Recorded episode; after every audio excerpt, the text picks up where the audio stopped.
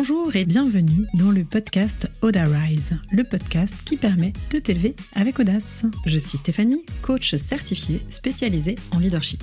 Ma mission Que tu développes ta confiance en passant à l'action et en t'affirmant pour faire passer ta vie professionnelle au niveau supérieur. Entrepreneur depuis 15 ans, j'ai dû me challenger et je te parlerai ici de leadership au féminin, de mindset, d'audace, de communication positive et de réussite. Allez, installe-toi confortablement c'est parti. Et nous voici dans l'épisode 31. Aujourd'hui, au micro, pour une nouvelle interview, j'accueille Sarah Forg, qui est architecte d'intérieur et qui va nous parler de son parcours. Cette interview, j'ai adoré la faire. Ça fait 15 ans qu'elle est à son compte et du coup, il y a plein, plein, plein d'astuces géniales qu'elle nous partage à la fois sur son expérience, sa posture, ses prises de conscience et elle nous parle aussi, en toute euh, intimité, du burn-out qu'elle a fait et des conséquences que ça a eu positives sur sa mise en action ensuite. Allez, c'est parti, bonne écoute.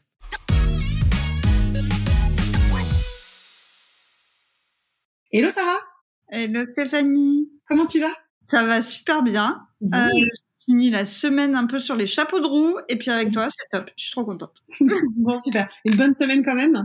Chargé, très, très chargé, grosse période. Mais euh, c'est chouette, on va pas se plaindre, hein, je vais te dire en ce moment. Euh. Donc euh, voilà, et finir comme ça, tranquille sur mon canapé, en enregistrant un podcast avec toi, c'est parfait. Eh ben écoute, je suis ravie en tout cas de t'accueillir. Donc du coup, pour celles qui connaissent pas Sarah, vous pouvez trouver son compte, du coup, crée ton agence sur Instagram. Et donc du coup, je vais te laisser te présenter avant de passer au sujet qui nous intéresse, puisque du coup, ensemble, on a décidé qu'on allait parler de leadership au féminin, d'entrepreneuriat, de légitimité et euh, potentiellement d'autres teasings sur justement qu'est-ce qu'on fait quand il y a trop d'activités. Donc voilà, je te laisse te présenter Sarah euh, dans les grandes lignes, dis ce que tu envie. C'est un vaste programme pour aujourd'hui. euh, alors, ben moi je m'appelle Sarah, je suis architecte d'intérieur. Et, euh, et j'ai, ça fait dix ans que j'ai euh, mon agence et mon activité qui marche euh, très bien. Et aujourd'hui, euh, j'ai aussi créé une activité de formation spécialisée pour les architectes d'intérieur et les décoratrices pour les aider à développer leurs agences euh, de manière euh, très euh, cadrée en fait avec des stratégies qui leur permettent bah, que les clients les trouvent euh, qu'elles euh, qu'elles aient une communication qui soit euh, viable et tout ça. Et puis sur une autre partie euh, qui est le suite chantier, qui est le propre de mon métier, puisque je fais de la rénovation euh, d'habitat et de locaux commerciaux.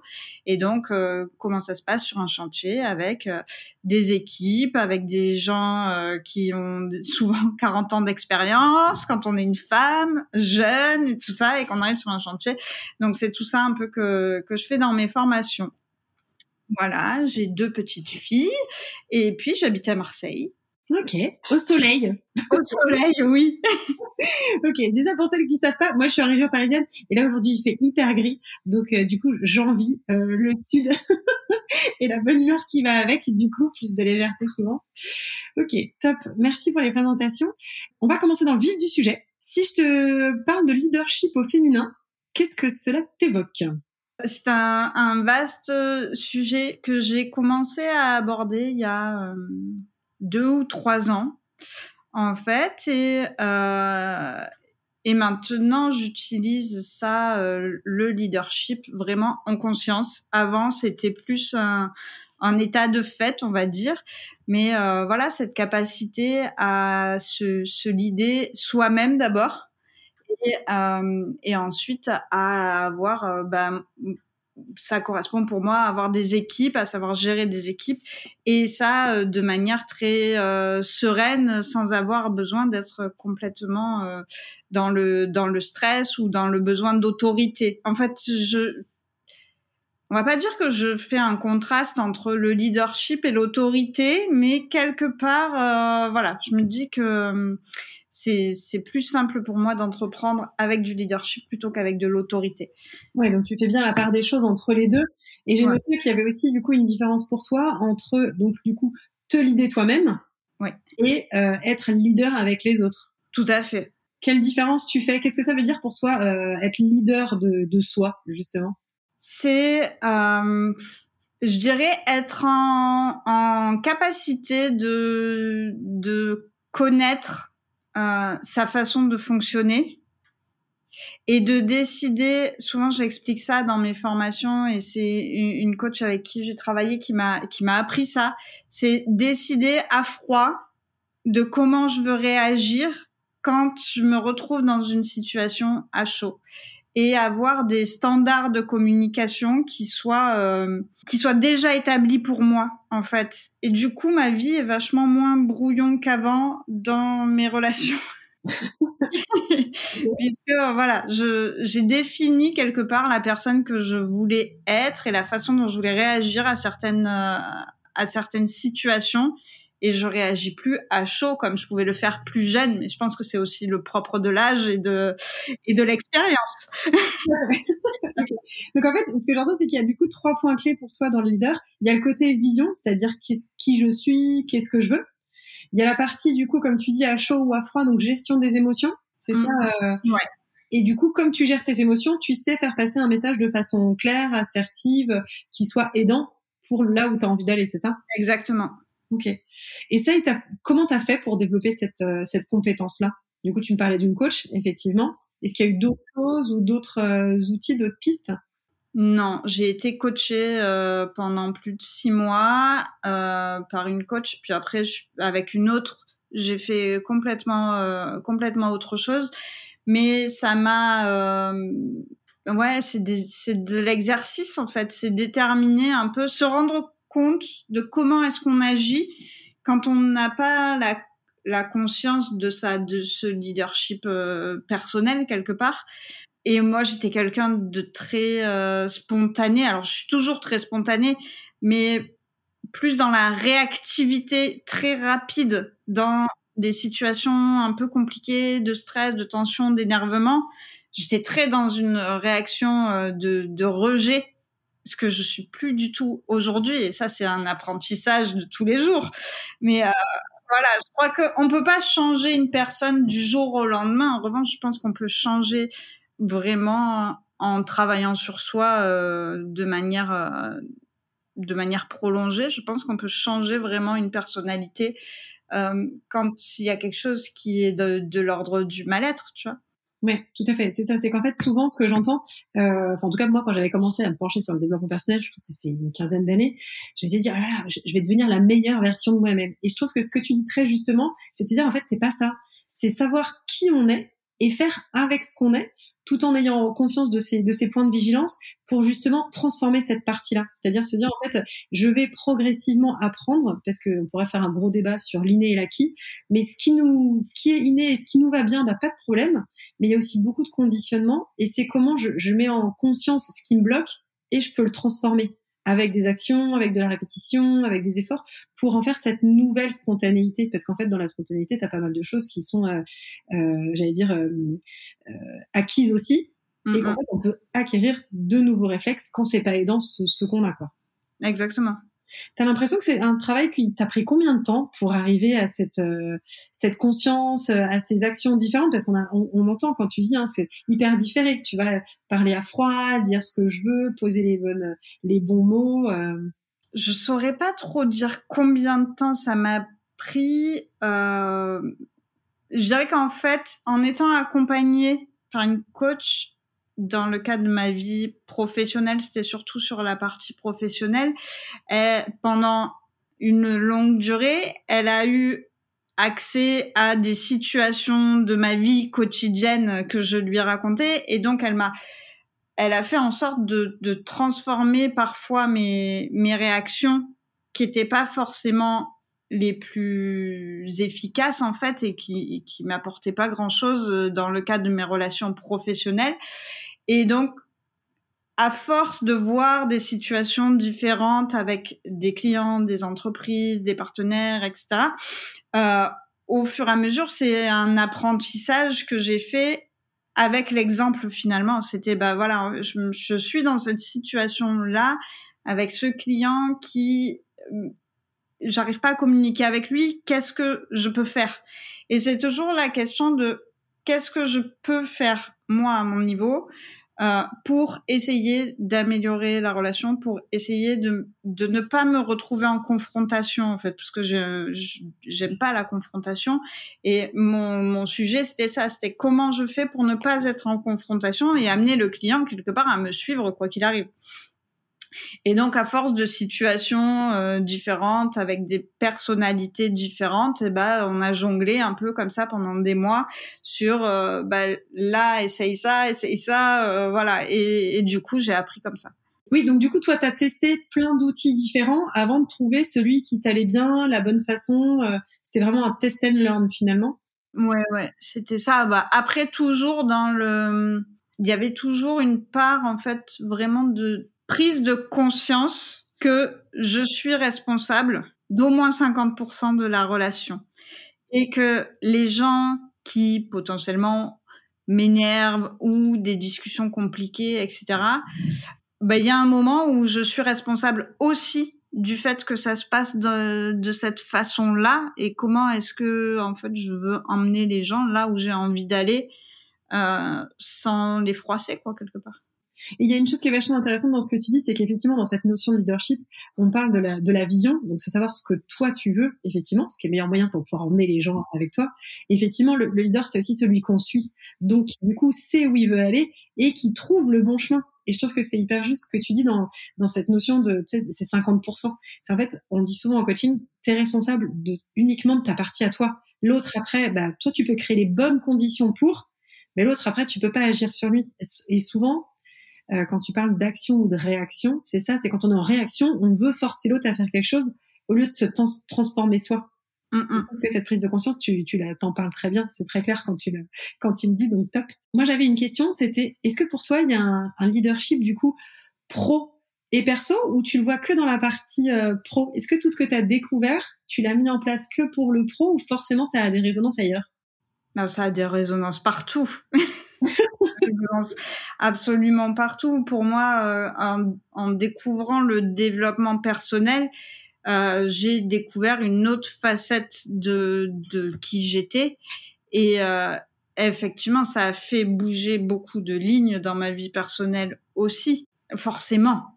Mais au départ, mes problèmes, c'était, enfin mes problèmes, ce n'était pas des problèmes. Hein. Moi, je voulais grandir, faire grandir mon entreprise et euh, et développer tout ce qui était formation et tout ça. Donc, c'était vraiment une démarche au départ dans le cadre professionnel qui a forcément dérivé dans le personnel.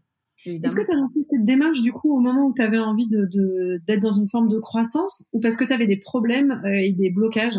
Qu'est-ce qui a ah. généré ta démarche de, de, de coaching? C'était une envie de croissance. D'accord. Tu avais besoin de prendre cette posture-là pour te développer davantage? Oui.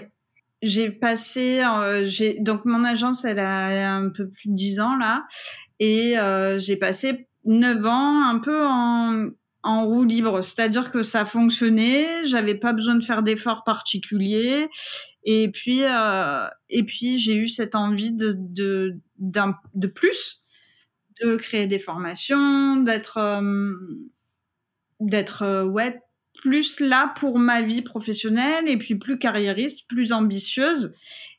Sauf que je savais pas par quoi commencer. J'avais tellement d'habitudes euh, de base où bah, bah ça fonctionnait, euh, ok. Comment est-ce qu'on fait pour aller plus loin en fait? J'ai été bloquée sur tout ce qui était délégation, investissement, enfin voilà. Et donc la démarche au départ, c'est une démarche de croissance plus qu'une démarche de problématique professionnelle. Ok. Et du coup, c'est vraiment cette euh, casquette de leader qui a changé les choses pour toi ou il y a d'autres euh, outils, d'autres choses que tu as mises en place? En décidant de faire cette démarche-là, de vouloir grandir, ça m'a demandé de me poser les questions, de savoir pourquoi ça grandissait pas avant. Et du coup, ça a changé, moi, mon regard vis-à-vis -vis de mon entreprise. Donc, j'étais à mon compte et j'ai à ce moment-là dissocié mon entreprise de qui je suis, ce qui n'était pas le cas avant, puisque je travaillais toute seule. J'étais donc j'étais Sarah, architecte d'intérieur. C'était et tout ce qui se passait dans mon entreprise avait une résonance en moi personnelle quelque part.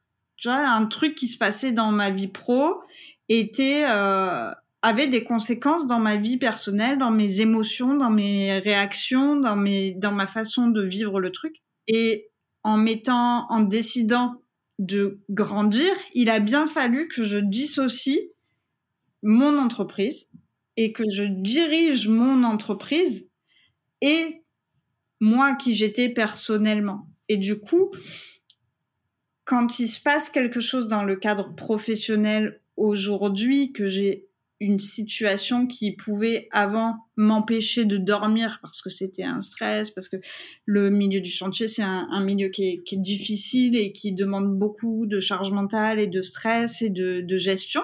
Aujourd'hui, c'est plus le cas du tout. Il y a une séparation complète entre ce qui se passe dans mon travail et que je gère beaucoup mieux et ma vie perso. Je, le soir, je rentre, j'éteins mon téléphone et c'est terminé. Il y a plus, il y a plus d'atteinte de émotionnel de ça. Ouais, donc là tu vas faire rêver beaucoup de femmes. Parce qu'effectivement, c'est ça. Hein. Souvent, on se laisse un peu bouffer, on va répondre aux messages, on va être happé en disant ah j'ai encore ça en tête. C'est la charge mentale hein, dont on parle beaucoup en disant j'ai ma to-do qui, qui n'avance pas. Et j'imagine que dans la délégation, ça t'a aussi permis d'alléger ça. Bien sûr.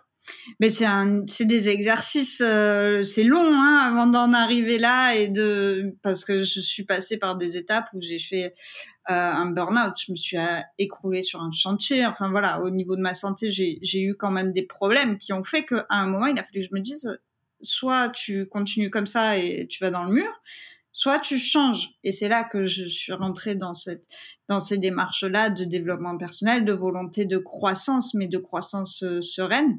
Et oui, la charge mentale après derrière, bah, j'ai trouvé un moyen très facile en fait, c'est que maintenant j'ai deux téléphones et je sais pas comment ça s'est fait, mais tu vois, au niveau matériel, il existe un téléphone qui est ma vie personnelle et j'ai un autre téléphone qui est ma vie professionnelle matériellement, j'ai séparé les deux et j'ai l'impression que ça m'a aidé moi dans ma tête à séparer les deux. Ouais. J'ai mis en matière un truc que j'avais envie de faire.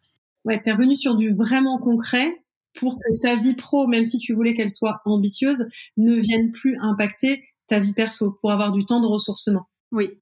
Je voudrais revenir sur ton burn-out. Du coup, qu'est-ce qui t'a amené à ça? Parce que c'est un vrai point de vigilance. Moi aussi, j'ai fait un burn-out, mais je voudrais bien entendre toi ce qui t'a amené à ça pour que celle qui écoute ait ce petit euh, warning de attention quoi. Ça peut, venir vite finalement. Eh ben, c'était aussi la croissance. C'est à un moment, j'ai eu de plus en plus de clients, de plus en plus de demandes, et je, je disais jamais non. J'ai pris tous les projets sans faire de distinction de clients sans faire de distinction de projet. C'est-à-dire que quoi qu'il arrive, en fait, si j'avais un, un, je visitais quelque chose et j'avais un projet, je faisais un devis et si le client disait oui, j'étais chanceuse que le client me prenne et, et tout ça. J'étais dans cette position-là. Sauf qu'à un moment, je me suis retrouvée avec beaucoup trop de clients à gérer toute seule et des clients qui ne me correspondaient pas du tout, qui avaient pas du tout la même vision des choses que moi, qui étaient euh, ce qu'on pourrait dire des clients compliqués. Non, c'est juste qu'on on, on avait euh, on n'avait pas la même façon de, de, fonctionner. Mais pour moi, il y a eu des, des éléments qui ont fait qu'à un moment, euh, je me suis retrouvée avec plusieurs clients comme ça que j'avais beaucoup de mal à gérer, qui me sollicitaient énormément, que je laissais me solliciter. Et du coup, c'était tout le temps, et je ne faisais plus que parler de mon travail en permanence et de mes problèmes de travail. Et puis, comme je t'ai dit tout à l'heure, le chantier, c'est un milieu qui est difficile. Et il y a eu plusieurs problèmes de chantier chez ces clients-là qu'aujourd'hui ne m'impacterait absolument pas. C'est-à-dire que je dirais, bah oui, on gère ça comme ça et tout. Mais à ce moment-là, il y a eu une espèce d'accumulation de trucs.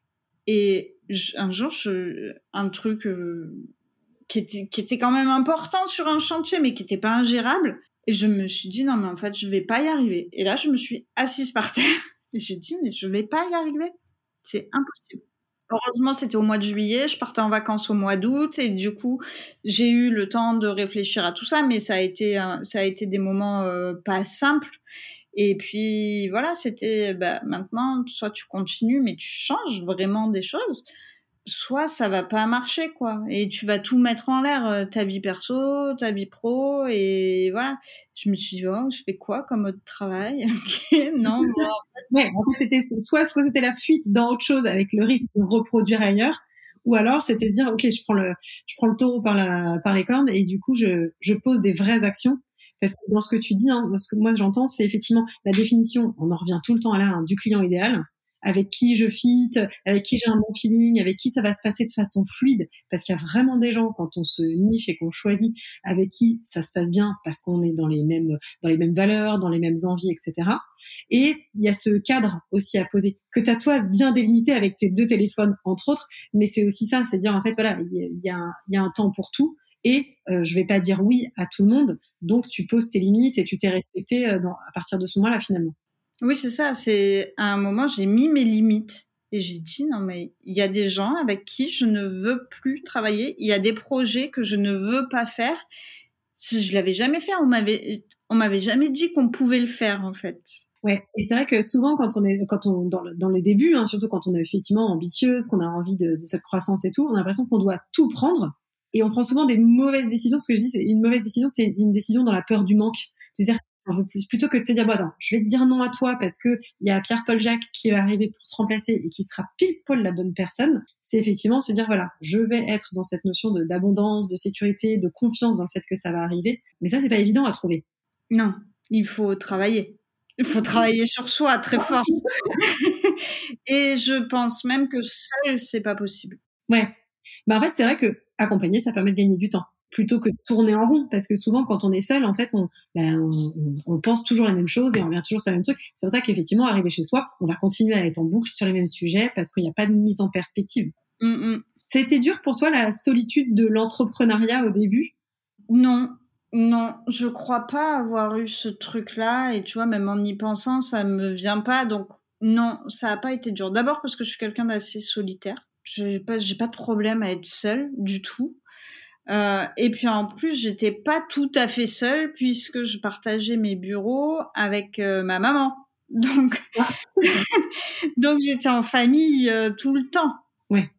J'étais en famille tout le temps jusqu'à ce qu'elle prenne sa retraite euh, l'année dernière. Et l'année dernière, j'ai passé plusieurs mois du coup toute seule complètement et, euh, et fait ressentir le besoin de partager, oui, un moment. Et puis du coup, j'ai pris quelqu'un et maintenant j'ai du monde avec moi. Mais euh, non, j'ai pas eu ce truc-là. Par contre, je peux très bien le comprendre qu'il y a un moment, surtout si on travaille de chez soi, on peut rapidement devenir dingue. Ouais, ça, c'est quand même, et c'est bien de le dire comme ça, je trouve, parce que parce qu'il y a quand même plein de moments, effectivement, bah, on a des êtres sociaux, hein, donc en fait, on a besoin du miroir des autres, d'avancer, d'être dans l'échange. C'est ce qui amène justement aussi cette forme de croissance, de mise en perspective, de nouvelles solutions, etc. Donc euh, merci de dire qu'effectivement, quand on est juste avec son hamster qui tourne dans dans sa roue, euh, dans son petit cerveau, bah, il y a des moments, effectivement, c'est des grands moments de solitude. Donc euh, tant mieux si on trouve s'il y a d'autres pistes. Euh, et justement, toi, le, le burn-out, il est arrivé combien de temps après ton début d'activité, ce moment où tu t'es dit ah c'est pas possible, il faut que ça change 5-6 ans. Ok. Ouais. Et du coup, euh, 5-6 ans, non un peu plus que ça, 6-7 ans plutôt. C'était euh, entre mes deux filles, donc ouais, ça fait 6-7 ans. Est-ce que euh, tu as l'impression que tu avais des choses à prouver pour, pour encaisser, pour prendre autant de monde, pour... Euh... Ah bah oui. à prouver à moi, aux autres, à la terre entière, à mes futurs clients. Oui, bien sûr. C'est, je, je crois d'ailleurs que ça naît de là, le, le fait de se surcharger euh, euh, au-delà de ce qu'on est capable de, d'encaisser. C'est une façon de prouver. Et puis quand on s'en sort, on dit, ouais, t'as vu, je l'ai fait. C'était ouais. dur, mais je l'ai fait. Ouais, ben, est-ce que vraiment on est obligé que ça soit dur euh, Tu vois, maintenant c'est ma façon de penser. Maintenant, c'est voilà, c'est pas la peine que ça soit difficile tout le temps, quoi. Ouais. Et c'est vrai que parfois, je le vois effectivement, parfois on a besoin de se prendre le mur pour arriver à cette prise de conscience, qu'on n'est pas là pour se faire du mal, et que ça peut être facile, et que ça peut être fluide. Oui, oui. le mur fait mal et après effectivement on peut on peut switcher. Bon, tout le monde n'a pas besoin d'en arriver là. Si vous écoutez cet épisode, sachez qu'il y a d'autres solutions. Et du coup, dans tes solutions, tu nous parlais de la délégation. Comment tu as commencé à déléguer? Est-ce que tu as rencontré des challenges particuliers euh, en déléguant? Alors, ça faisait neuf ans que je travaillais toute seule et que je faisais absolument tout. La compta, la communication, le boulot en lui-même, euh, tout. Je, je, gérais absolument tout toute seule. Et la délégation, c'était pour moi euh, une dépense. Et du coup, je ne passais pas le cap. D'abord parce que j'avais peur que euh, bah, la personne soit pas capable de faire euh, aussi bien que moi. J'avais la peur qu'elle parte avec mes projets ou que je la forme et puis euh, qu'elle me lâche et euh, qu'elle me prenne mes clients. Hein. Et puis j'avais la peur de ce truc-là, de, de, de payer quelqu'un et du coup de sortir de l'argent pour quelqu'un qui potentiellement ne travaillerait pas de la même façon que moi, etc. Tu vois, c'était un peu le cercle vicieux euh, du truc. Jusqu'à ce que je comprenne qu'en fait, la personne que j'allais euh, embaucher allait me coûter moins cher que ce qu'elle allait me rapporter. Que le but, c'était ça. Mais ça ne m'avait jamais traversé l'esprit de me dire si tu as quelqu'un qui travaille pour toi, tu as le double de temps pour ton de travail pour ton entreprise. Ouais. Et ça, c'est un truc quand j'ai compris ça, ça a l'air complètement complètement couillon hein, quand je le dis tu vois tu te dis bah oui évidemment ça mais mon cerveau il enregistrait pas ce truc là de dire je vais avoir quelqu'un qui travaille avec moi et donc le temps consacré au développement de mon entreprise va être multiplié par deux. Mon temps à moi plus le temps de la de la personne que je vais prendre. Donc non seulement je vais pouvoir éventuellement développer multiplier par deux ma croissance, mais en plus, je vais pouvoir prendre du temps pour moi, arrêter de courir après, euh, après, après tout, quoi, après l'argent, après tout.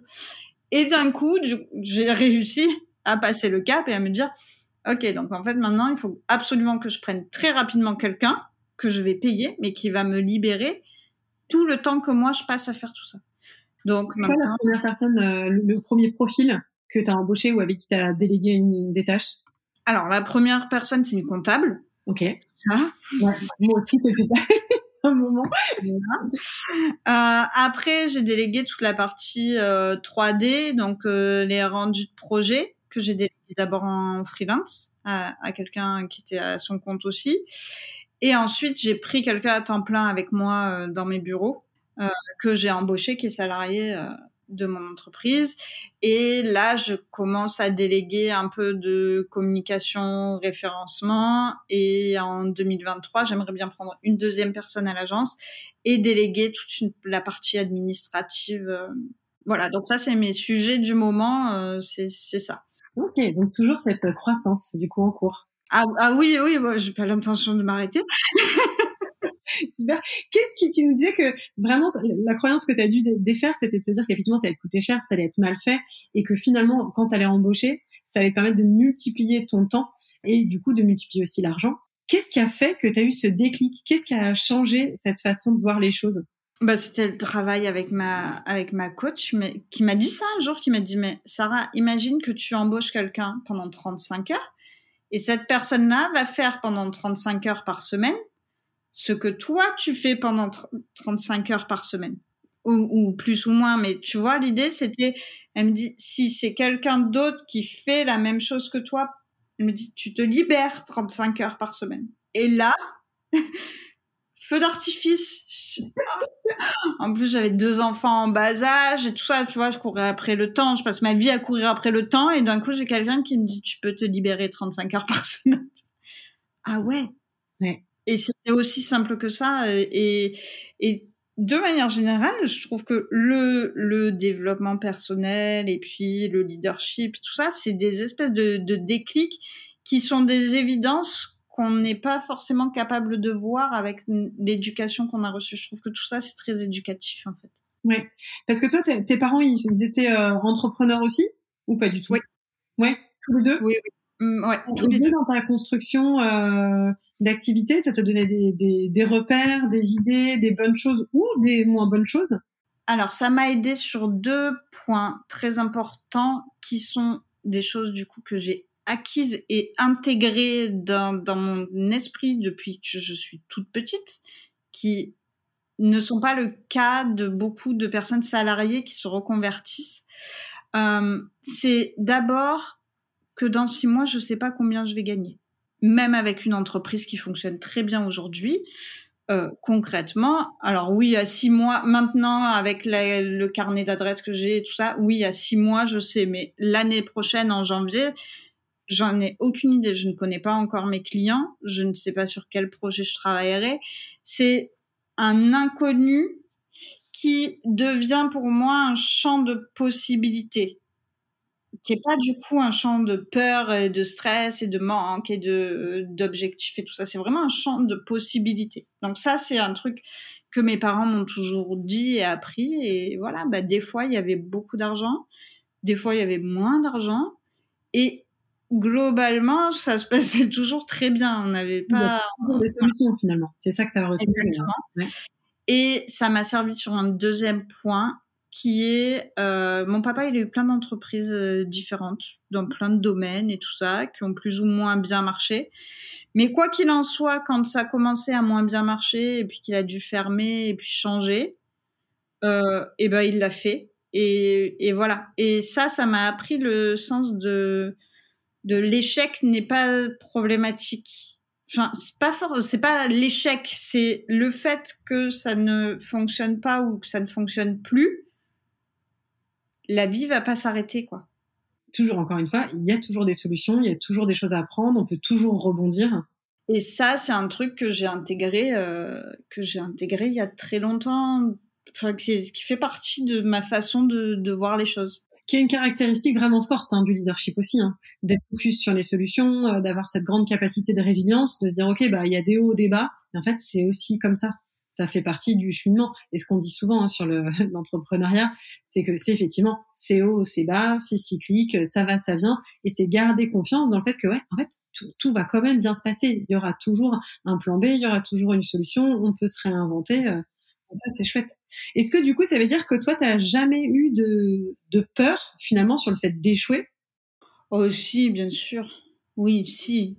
Je aujourd'hui, ça fonctionne très bien et j'ai pas. Si demain ça fonctionnait plus, bah, je, je sais que j'ai les ressources pour pouvoir recommencer quelque chose. Ça, je l'ai appris mais avec l'expérience. Je sais que si je devais recommencer demain autre chose, ben, je le ferai et je sais pas quoi, dans quel domaine et tout ça, mais je le ferai. Euh, quand j'ai commencé, bien sûr, il y a la peur de pas avoir de clients, il y a la peur que ça marche jamais, il y a la peur de se tromper sur les chantiers. Si, ça, mais ça fait partie du truc. Je crois qu'on peut pas vivre sans la peur. Oui, puis ça peut être aussi un driver. Souvent, parce que j'aime bien dire, c'est si tu as peur de quelque chose, c'est que tu as envie. Si tu as peur d'échouer, c'est que tu as envie de réussir si t'as peur de pas, de pas avoir de clients, c'est que tu as hyper envie d'en avoir et qu'en fait, il y a toujours les deux côtés de la, de la pièce et on peut regarder celui qui est aidant ou celui qui, celui qui bloque, mais c'est une question de choix aussi. Oui. Si aujourd'hui tu recommençais, qu'est-ce que tu ferais de différent avec toute ton expérience passée? C'est dur, c'est une question qu'on me pose régulièrement parce que j'ai, parce que dans toutes les personnes que je forme, il y en a beaucoup qui débutent. Ouais. Donc ils me disent qu'est-ce que tu ferais? Ou qu'est-ce que tu referais? Qui a vraiment été aidant Je crois que je referais presque tout pareil. Même le burn-out?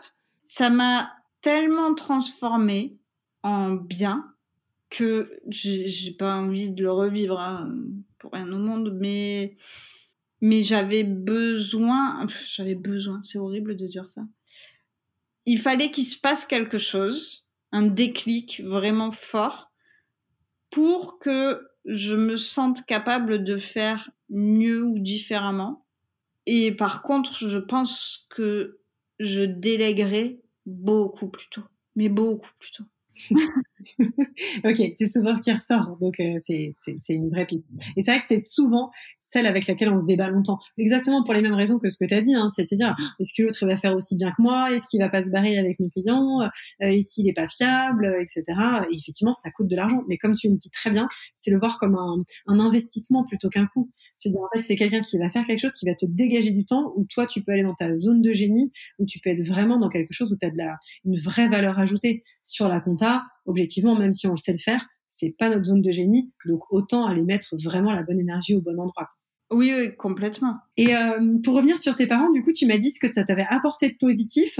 Est-ce qu'il y a des choses euh, avec leur statut justement de chef d'entreprise ou d'entrepreneur euh, qui potentiellement t'ont challengé? Soit des croyances, des héritages, des, choses que tu avais vues, entendues, compris, ou toi toutes les croyances qu'on se raconte? Alors, euh, ma maman, elle a beaucoup travaillé, beaucoup, beaucoup travaillé. Et elle disait pas non souvent. Et euh, en fait, maintenant, j'ai appris à dire non et tout ça, mais je ne l'ai pas vu dire non très souvent. Et voilà, je pense que ça, ça vient, ça vient de, de là.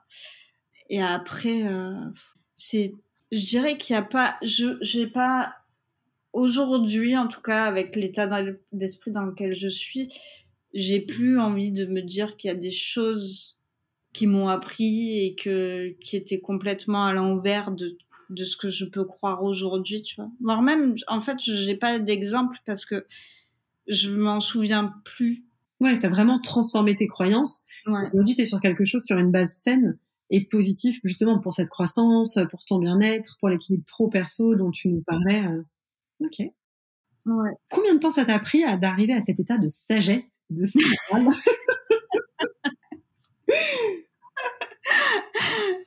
Alors, cet état de sagesse, je sais pas si on peut appeler ça comme ça, mais je vois de quoi tu veux parler, parce que on, le dit euh, régulièrement.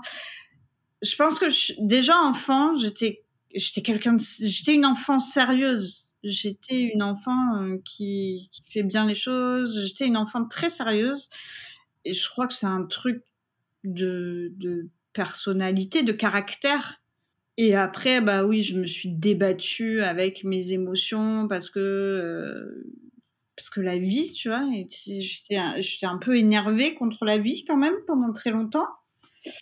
Et puis euh, et puis à un moment, bah, c'est toujours pareil. C'est au moment où il y a eu ce burn-out, mais tu peux pas vivre comme ça. Tu peux pas vivre dans le conflit, dans l'énervement, dans le fait d'avoir sans cesse envie de dire non aux gens ou que et j'étais là-dedans. Et comme tu disais tout à l'heure. Ouais. Et puis du coup, bah, j'ai pris une coach, j'ai vu une hypnothérapeute, j'ai fait du travail énergétique, j'ai fait beaucoup de choses et j'ai découvert un univers et une façon de penser qui était pas, pour le coup, pas du tout dans mon éducation. Et j'ai pris le parti de, choisir cette voie-là. Et puis, euh, c'est beaucoup de, spiritualité, mais sans religion. Tu vois, c'est des choses, je, crois en certaines choses, alors que avant, j'aurais dit, non, moi, je crois que ce que je vois. Et puis, j'étais très, très cartésienne. Et plus aujourd'hui. Et donc, je pense que ça vient de là. Donc, c'est vraiment cette ouverture d'esprit à autre chose, un autre mode de pensée, un autre mode de fonctionnement qui a fait la différence. Ouais, Ouais, complètement. Ok. Euh, et justement, qu'est-ce que l'entrepreneuriat t'a appris sur toi? Tout. Et c'est vrai qu'on le dit souvent hein, qu'en fait l'entrepreneuriat c'est un vrai exercice de développement personnel en soi parce qu'on va puiser des réserves, parce qu'on se confronte euh, à ses idées, à ses blocages et qu'en fait effectivement voilà on, on, apprend énormément et notamment sur les réseaux sociaux où on balance plein de trucs euh, où il faut être les injonctions d'être authentique, de dire quand ça va, quand ça va pas et se confronter au regard de l'autre et tout. Euh, est-ce que toi il y a une partie que tu ignorais en particulier, puisque tu me dis il y a tout, alors on va essayer de cibler des petits points précis. alors déjà, j'ai aujourd'hui euh, sur sur mon compte des, formations euh, sur Crée ton agence, je parle, je suis en vidéo très régulièrement, je raconte ma vie euh, professionnelle, je raconte un peu mes emmerdes, je raconte tout ce qui marche bien et tout. Et les gens ont l'habitude de me voir et pensent que ça a été un truc complètement naturel. Sauf qu'il y a un an et demi de ça, la première fois que j'ai fait une vidéo face caméra, mais j'étais terrorisée de peur. Et avant ça, trois mois avant, c'était hors de question qu'il y ait quelqu'un qui me voit en vidéo et que je parle toute seule à mon téléphone parce que concrètement c'est ça qui se passe hein, quand on on parle tout seul à son téléphone et et c'était une aberration totale pour moi de faire un truc pareil euh, il y a de ça un an et demi ou deux ans. Mm. Tu sais, mais qu'est-ce que je vais faire? Je suis chez moi toute seule dans mon bureau et je vais parler à mon téléphone.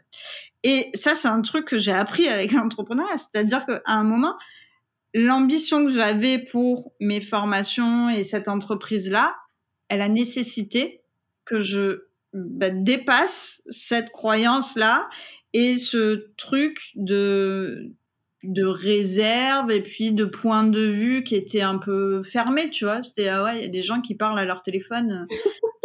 quel, besoin ils ont de faire ça, quoi. C'est hyper narcissique et tout. Alors je pense toujours que c'est très narcissique, euh, mais ça, c'était un, c'était nécessaire pour que j'arrive au résultat que j'ai aujourd'hui. Ouais. Et si je l'avais pas fait et que j'étais restée cachée, oui, ça peut fonctionner, bien entendu. Euh, Il y a plein de personnes qui, pour qui ça fonctionne et qui se montrent pas en vidéo. Mais je pense que ça aurait pas été si- ni si rapide ni si impactant. J'ai appris ça là. Récemment, j'ai appris ça. Ouais, et c'est vrai qu'effectivement c'est challengeant parce que et notamment ça, je trouve que ça va bien avec le leadership aussi, hein, qui est la capacité à prendre la bonne posture, à prendre sa place, à oser se montrer, parce que c'est ça, hein, quand tu prends la parole face à ton téléphone, c'est quand même, je suis assez d'accord, un moment de solitude.